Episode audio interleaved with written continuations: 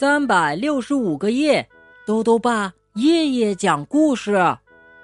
亲爱的宝贝儿，又到了兜兜爸讲故事的时间了。今天呢，兜兜爸要讲的故事是《月光男孩》。这个故事的作者呀是丹麦的伊卜斯庞奥尔森，杨玲玲、彭毅翻译，由湖北美术出版社出版。月亮发现水底还有一个月亮，他很好奇那是谁呀？于是呢，他请月光男孩找到这个月亮，并把它带回来。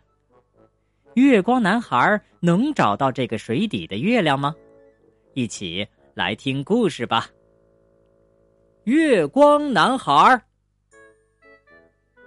月亮高高的挂在天上。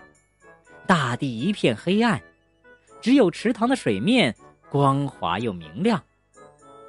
月亮低头一看啊，发现水里还有一个月亮，他好奇极了。一个月圆之夜，月亮叫来了月光男孩，对他说：“你能不能到下面去一趟，把另外一个月亮给我带回来？我想见见他。”月光男孩也想见见他，就说：“好啊，那我去了。”他立刻找来了一个过去装星星的篮子。我会把另一个月亮装在篮子里带回来。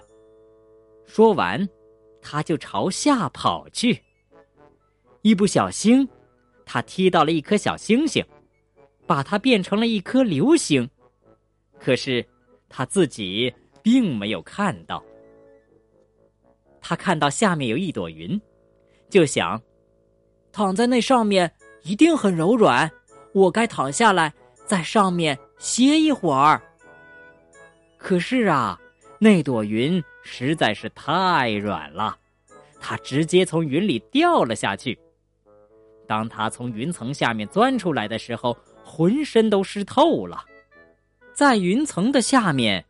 他遇到了一架大飞机，飞机上的大人都在忙着想自己的事儿，没有人看到他。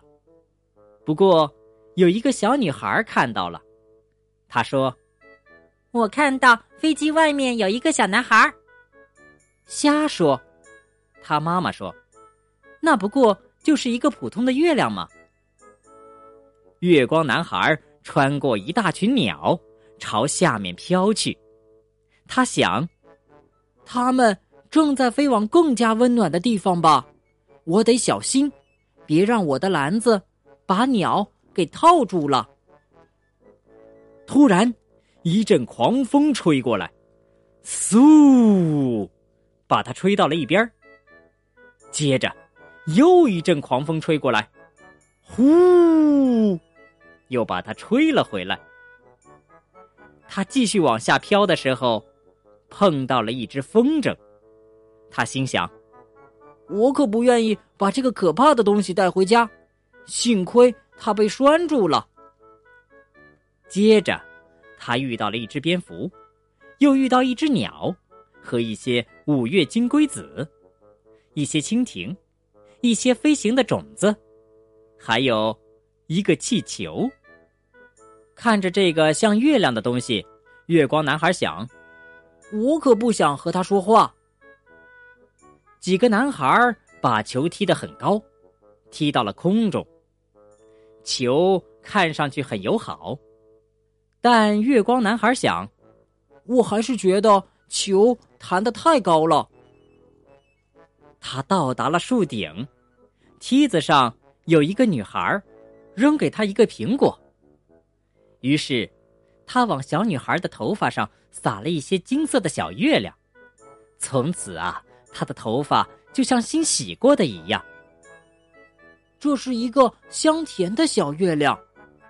男孩一边想，一边就把苹果吃掉了。当他来到烟囱的时候，他的脸都被烟给熏黑了。不一会儿，他来到了山脚下的一个小镇。他经过一些窗户，一路往下掉。看，一个小女孩说：“一个男孩掉下去了。”是啊，要是小孩不洗脸，就会发生这种事儿。小女孩的妈妈说：“两个小孩正好站在隔壁的窗口，看月光男孩。”其中一个孩子说：“快进来！”另一个孩子喊。可是月光男孩没有时间了，他朝着街上的人群中落了下去。呃，看到那个男孩了吗？杂货店的老板说：“看样子他是从月亮上掉下来的呀。”这里有好多月亮，男孩想，可是没有一个是真正的月亮。他从街上飘过去，经过了码头。扑通！一声巨响，他一下子掉进了港湾里。水里有好多鱼和别的生物，有些被他吓了一大跳，急忙溜走了；还有一些围了过来，盯着他看。可是他没有在他们中间找到月亮。这时，他在港湾的水底发现了一个闪闪发亮的东西。哦，这是一位女士丢失的镜子。他把它捡起来，对着它看了看。哇！他叫道：“这是我见过的最漂亮的月亮，我要把它带回家。”他把这个小月亮放进篮子里，然后急匆匆的钻出水面，经过码头，越过街道，沿着楼房向上飞去。穿过烟雾，穿过树林，穿过鸟群，穿过云层，飞到天上，来到了群星之上，一直回到了月亮上的家。月亮看着月光男孩从水下找到的东西，他也觉得这另外一个月亮是他见到过的最漂亮的月亮，又英俊又友善。直到今天。每当月亮想跟一个真正聪明的人聊聊天时，他都会拿出那面镜子。